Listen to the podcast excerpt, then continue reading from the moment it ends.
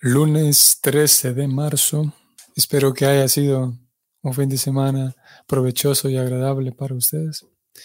Y vamos a leer un texto número 17, un texto muy interesante hoy. Om Namo Bhagavate Vasudevaya. Om Namo Bhagavate Vasudevaya. Om Namo Bhagavate Vasudevaya.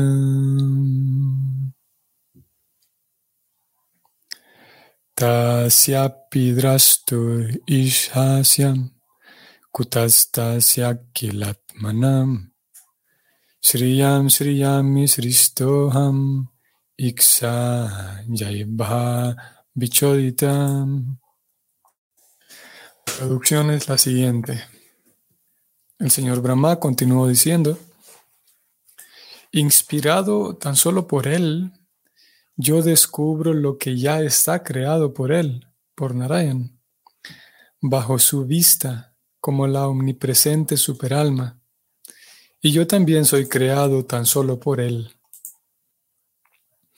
Voy a tenerme un momento antes de que vayamos al comentario, únicamente para señalar algo, y es que Recordemos el contexto. El señor Brahma viene diciendo que, y ayer lo decíamos, en realidad todo tiene su fin último. Todo lo creado, todas las cosas que vemos, toda la materia prima, todo lo que hay, en realidad tiene un fin, un objetivo final, y ese objetivo final es que cada cosa me sirva a mí para hacer un vínculo con el Señor. Y ahora, ya que habiendo dicho que todo proviene de Él, que todo se genera de Él y que todo puede ayudarme a generar un vínculo con Él. Ahora aquí el señor Brahma dice algo eh, interesante también, muy interesante. El señor Brahma dice, inspirado por Él, yo descubro lo que Él ya creó. Y aparte yo mismo soy creado por Él. Ya que Krishna, vamos a ver, Krishna por un lado, el Señor Supremo, que aquí lo venimos, el nombre que venimos leyendo de él es Narayana. Ese Narayana crea todo. Aparte, también es el creador de los, los propios seres vivos. Y podemos decir, pudiéramos imaginar o pensar en la posibilidad de que, supongamos, Krishna o el Señor Supremo crea, despliega todo el mundo material y después eh, crea las entidades vivientes y las almas son puestas ahí en el mundo material. Ahora, pudiéramos imaginar que si fuera el caso que Krishna solamente ejecuta estos dos pasos, entonces el alma espiritual quedaría a, sus, a merced de sus propios recursos para lograr entender a Dios y para lograr subsistir. Pero aquí el señor Brahma dice, agrega un tercer punto, que no, en realidad fue el primero que él mencionó aquí. Y es que ese tercer punto es que gracias a la intuición, como lo hemos venido leyendo en versos anteriores, gracias a la guía interna que recibimos de Dios, es que podemos interpretar apropiadamente el, lugar donde estamos y podemos comprender apropiadamente a Dios. El señor Brahma comenzó diciendo que inspirado solamente por él, aparte de que Krishna somos nosotros creación de Krishna. Aparte de que Krishna despliega el mundo material, aparte es que necesitamos de Él también para tener la inspiración suficiente para poder comprender lo que la vida misma, para poder, sí, comprender lo que nos sucede, interpretar lo que nos sucede. Una inspiración es necesaria y esa inspiración resulta que nadie la puede crear, es una inspiración que la inspiración como tal todos sabemos que viene de otro lugar. La inspiración en sí no, se puede generar, no se puede fabricar. La inspiración es, sí, proviene de otro sitio. Y esa inspiración también es necesaria. Aparte como dijimos, Dios crear, también Dios inspira para que podamos conducirnos apropiadamente. Vamos ahora sí al comentario de Prabhupada, que es el siguiente. Incluso Brahma, el creador del universo, admite que él no es el verdadero creador, sino que simplemente es inspirado por el señor Narayana. Y por lo tanto, Brahma crea bajo su superintendencia, la superintendencia de Narayana, aquellas cosas que ya han sido creadas por él, la superalma de toda entidad viviente. Hasta la autoridad más grande del universo admite que en la entidad viviente existen dos diferentes identidades de almas, la superalma y el alma individual. La superalma es el Señor Supremo, la personalidad de Dios, mientras que el alma individual es el servidor eterno del Señor. El Señor inspira al alma individual a crear lo que ya está creado por Él, por Dios. Y por la buena voluntad del Señor, un descubridor de algo que se encuentra en el mundo recibe el mérito como descubridor de ello. Se dice que Colón descubrió el hemisferio occidental, pero de hecho esa extensión de tierra no fue creada por Colón. La vasta extensión de tierra ya se encontraba ahí por la omnipotencia del Señor Supremo. Y Colón, debido al pasado servicio que le prestó al Señor, fue bendecido con el mérito de haber descubierto América. En forma similar, nadie puede crear nada sin la sanción del Señor, puesto que todo el mundo ve de acuerdo con su habilidad. Esa habilidad también es otorgada por el Señor, de acuerdo con el deseo que uno tenga de prestarle servicio a Él. Por lo tanto, uno debe estar voluntariamente dispuesto y deseoso de prestarle servicio al Señor. Y así pues el Señor apoderará al Hacedor en proporción a su entrega a los pies del loto de Él. El Señor Brahma es un gran devoto del Señor. Por lo tanto, Él ha sido apoderado o inspirado por el Señor para crear un universo tal como el que se nos encuentra manifestado entre nosotros. El Señor también inspiró a Arjuna a pelear en el campo de Kuruksetra de la siguiente manera. Aquí se cita un verso del, vamos a ver, de la Gita, verso 36 del capítulo 11. Vamos a leer el sánscrito. Tasmatvam mutishtaya solabaswam jiva shatrum bunkswarayam samridam mayai vaite nihata purvameva Nimita matram bhava savyasachim. Nimita matram. La batalla de Kuruksetra o cualquier otra batalla de cualquier lugar o cualquier tiempo la realiza la voluntad del Señor. Ya que nadie puede organizar una aniquilación masiva así como sea. disculpen. Nadie puede organizar una aniquilación masiva así como esa sin la sanción del Señor. El bando de Duryodhana insultó a Draupadi, una gran devota de Krishna, y ella apeló al Señor, así como a todos los silenciosos observadores de ese injustificado insulto.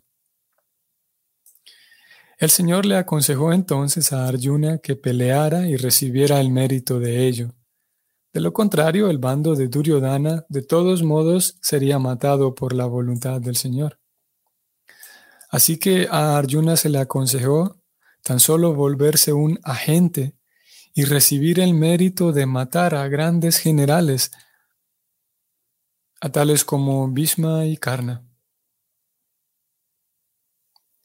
Las escrituras védicas, tales como el Kata Upanishad, se refieren al Señor como Sarva Bhuta Antaratma. Eso significa la personalidad de Dios que reside en el cuerpo de todos y que dirige todo para aquel que es un alma rendida a Él. Aquellos que no son almas rendidas son puestos bajo el cuidado de la naturaleza material. Brahmayam Sarvabhutani Yantrarudhani Mayaya. Por lo tanto, a ellos se les permite hacer cosas por su propia cuenta y que ellos mismos sufran las consecuencias de ello. Los devotos, como Brahma y Arjuna, no hacen nada por su propia cuenta, sino que siendo almas plenamente rendidas, siempre aguardan las indicaciones del Señor. Por lo tanto, todo lo que ellos emprenden parece muy maravilloso desde un punto de vista ordinario. Uno de los nombres del Señor es Urukrama, o sea, aquel cuyas acciones son muy maravillosas y se encuentran más allá de la imaginación del ser viviente. Así que las acciones de los devotos del Señor algunas veces parecen ser muy maravillosas debido a las indicaciones que Krishna da. Comenzando con Brahma, la entidad viviente más inteligente del universo, y descendiendo hasta la más pequeña hormiga, la inteligencia de toda entidad viviente es supervisada por el Señor, desde su posición trascendental como el testigo de toda acción. El hombre inteligente que puede estudiar los efectos psíquicos del pensar, sentir y desear, siente la presencia sutil del Señor. Fin del comentario.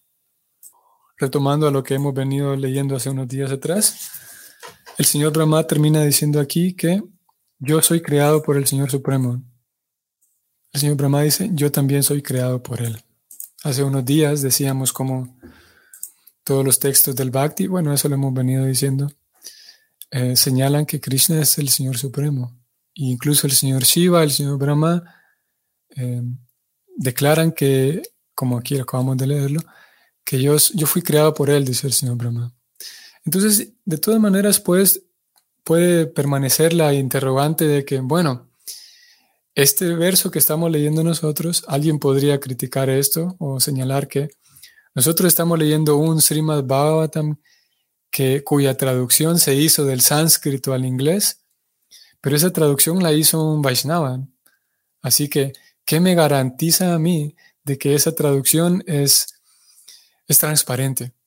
¿Qué me garantiza a mí que los traductores Vaishnavas no pusieron ahí esas palabras, tergiversaron el asunto para que, a tal grado de que poner en boca del señor Brahma palabras que él nunca dijo?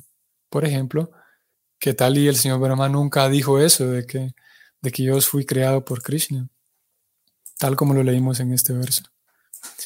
Esa duda es podemos decir que es válida. Si alguien tiene esa, esa duda de qué tan fiel es la traducción que estamos leyendo, es válida, sin embargo, y, sí, respetaremos si alguien tiene ese interrogante, pues no pasa nada, porque un estudio un poco más prolongado, tanto de las escrituras como de los Vaishnavas, nos llevaría al punto de comprender que estamos tratando con personas de carácter muy recto y una acción como esa, traducir un libro y solamente para que, como a mí Krishna me cae mejor y no me cae tan bien, el señor Brahma no me cae bien y quiero que Krishna gane, entonces voy a inventar palabras en estos personajes a tal punto de que voy a poner aquí que el señor Brahma dijo que yo soy creado por Krishna.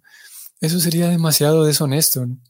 Y sí, no está en el carácter de los Vaishnavas ni siquiera en el carácter de un caballero. No hablemos incluso ahora de un nivel espiritual, sino una persona, una dama, un caballero, no actuaría de forma así tan deshonesta.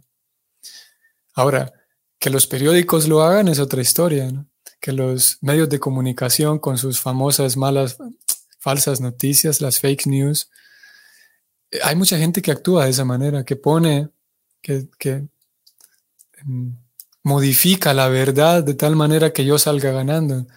Pero una dama, un caballero no hace eso. Y los Vaishnavas son damas, son caballeros. Así que podemos descansar sabiendo que, sí, que esto no es un invento, es un invento mal intencionado.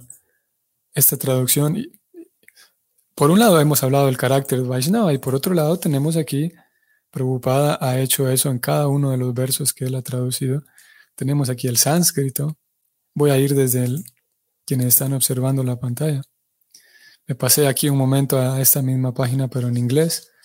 En inglés se agregan todos los caracteres del alfabeto, el Devanagari, el alfabeto sánscrito.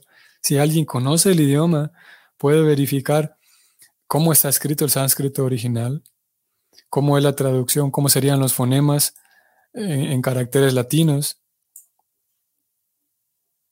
Más bien serían romanos, Y cómo es cada una de estas palabras eh, tiene su propia traducción. Así que la traducción es completamente fiel. Es lo más fiel posible. Prabhupada ha intentado que sea eh, lo más fiel posible en ese sentido académico, podemos decir. Así que podemos estar tranquilos de que Vaishnava no va, no va a hacer eso. Número dos, segundo punto, Prabhupada habló de la inspiración. Bueno, el Señor mismo, el Señor Brahma, habló de la inspiración. Y Prabhupada más abajo hizo una una comparación muy interesante que a mí me parece súper relevante. Prabhupada equiparó inspiración con alguien apoderado es alguien inspirado. Voy a subrayar esta línea y Prabhupada dijo que el señor Brahma es un gran devoto del Señor, por lo tanto él ha sido apoderado o inspirado, hmm, como si fueran la misma cosa. Al menos en este contexto son sinónimos.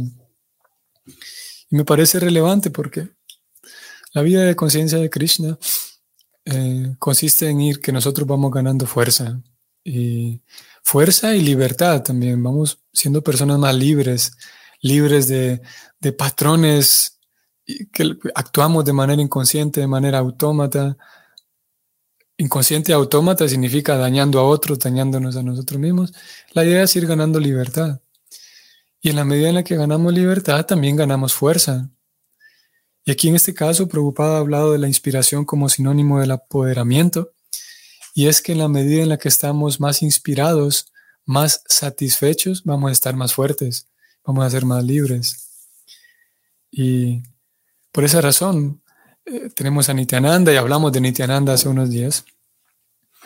Y como el maestro espiritual, que Nityananda es el maestro espiritual original, el maestro espiritual nos comparte Ananda, está para eso, para que yo en presencia del maestro espiritual pueda estar satisfecho, pueda conseguir satisfacción.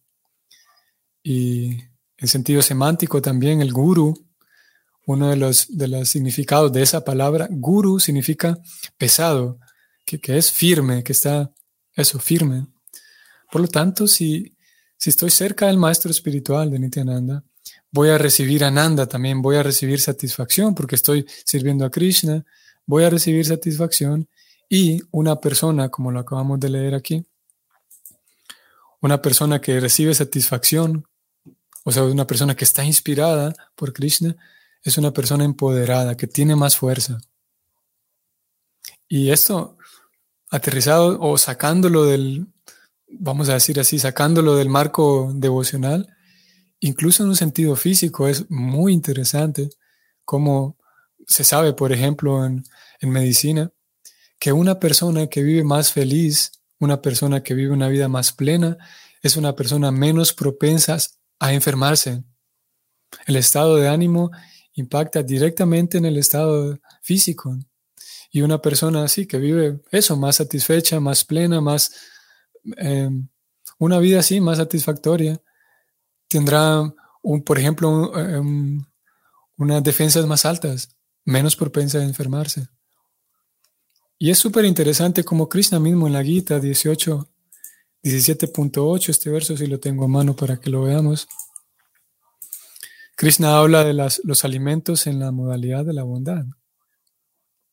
Y Krishna dice, voy a leer el verso, las comidas que les gustan a aquellos que están en la bondad aumentan la duración de la vida, purifican la existencia de uno, dan fuerza, salud, felicidad y satisfacción. Súper genial, ¿no? Como la vida de conciencia de Krishna. Krishna propone que uno lleve una vida saludable. En este caso, hablando de los alimentos que, dice Krishna, los alimentos en la bondad le dan a uno satisfacción y felicidad. O sea que no solamente son saludables y agradables, sino que también por aportarnos satisfacción y felicidad, incluso mejoran nuestro, nuestro sistema inmune. Y eso en relación a, como decíamos, a un sentido físico más aterrizado, como una persona más feliz está más protegida, incluso su cuerpo físico, lo mismo aplica en sentido devocional. Es una tarea de cada quien el tratar de llevar y ocuparme en actividades en servicio a Krishna, actividades que me, que me mantengan satisfecho. Y obviamente esas actividades ofrendadas a Krishna generan también una satisfacción en un nivel más profundo todavía. Eso, como dije, nos puede mantener inspirados, el mantenernos en una vida de conciencia de Krishna fresca, digamos, ¿sí? refrescada todo el tiempo, ir haciendo una, una sí, un, constante, em, por un lado, ofrenda a Krishna y por otro lado, una constante observación de nosotros mismos, identificar aquellas actividades que nos hacen sentir plenos, que nos hacen sentir útiles. Que sería interesante hablar del tema y tratar de aterrizarlo un poco más. En su momento posiblemente lo hagamos. Y en esa misma inspiración, creo que eso era en relación al punto segundo que yo identifiqué, aquí de cómo estar apoderado es lo mismo que estar inspirado. Si pierdo inspiración, si pierdo, si pierdo, sí, inspiración, motivación, entonces voy a perder fuerza, voy, voy a estar menos apoderado.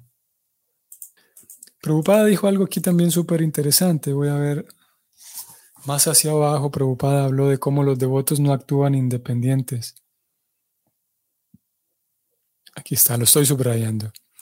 Los devotos como Brahma y Arjuna no hacen nada por su propia cuenta, sino que siguen las indicaciones del Señor. Esto es también súper genial porque podría dar la impresión de que devotos de esa categoría, y Prabhupada es uno de ellos, podría dar la impresión de que de que cualquier cosa Krishna se las indica en el corazón. Y bueno, en realidad sí es, Prabhupada lo dijo así. Pero esos grandes devotos, sí, observan las indicaciones que Krishna les da, pero esas indicaciones, y nosotros podemos aprender eso también, deberíamos aprender eso. Por eso Prabhupada lo menciona aquí, para que vayamos, eh, sí, aprendiendo eso. Y es aprender a, a observar la guía de Krishna.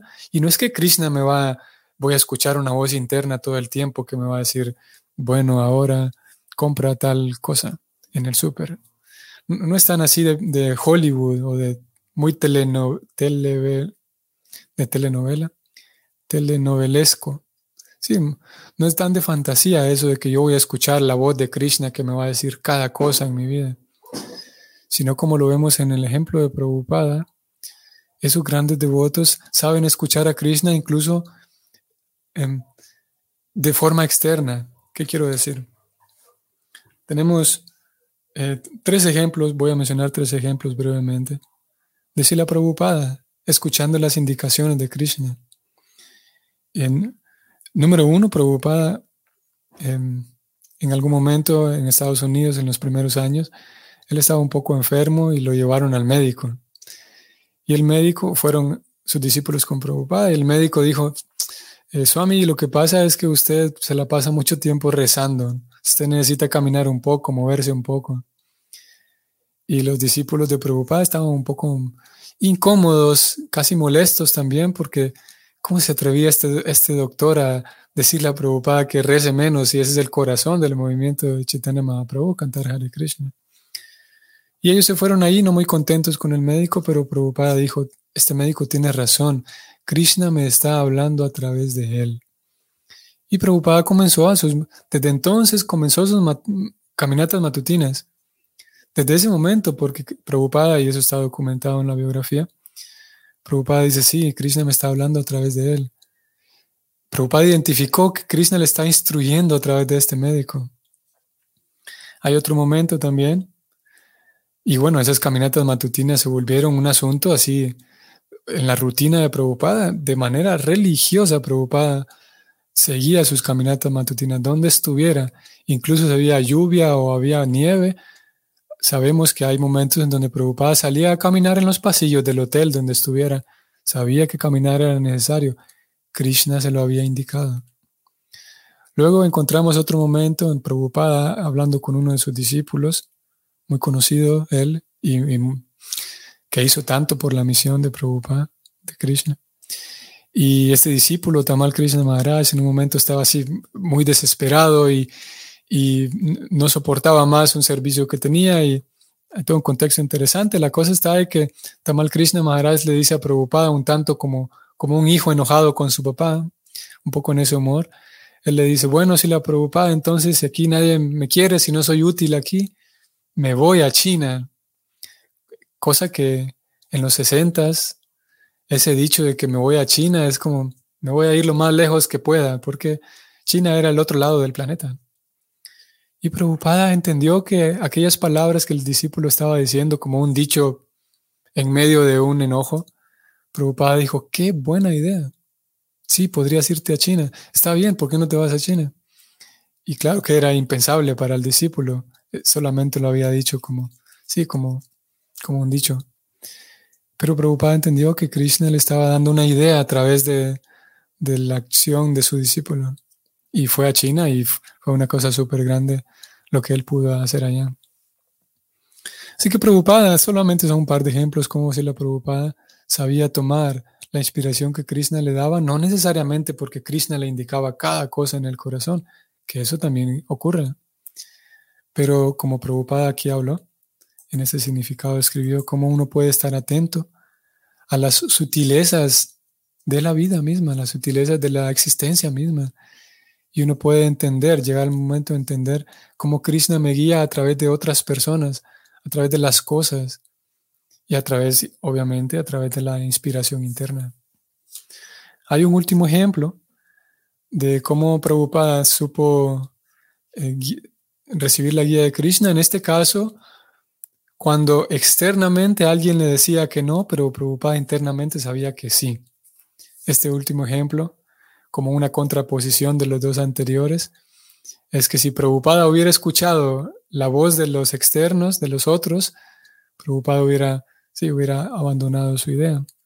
Y este es el ejemplo cuando él quería venir a Estados Unidos, porque ya su maestro espiritual le había dado la inspiración de que vaya a los países occidentales y él sabía que yo voy para Estados Unidos.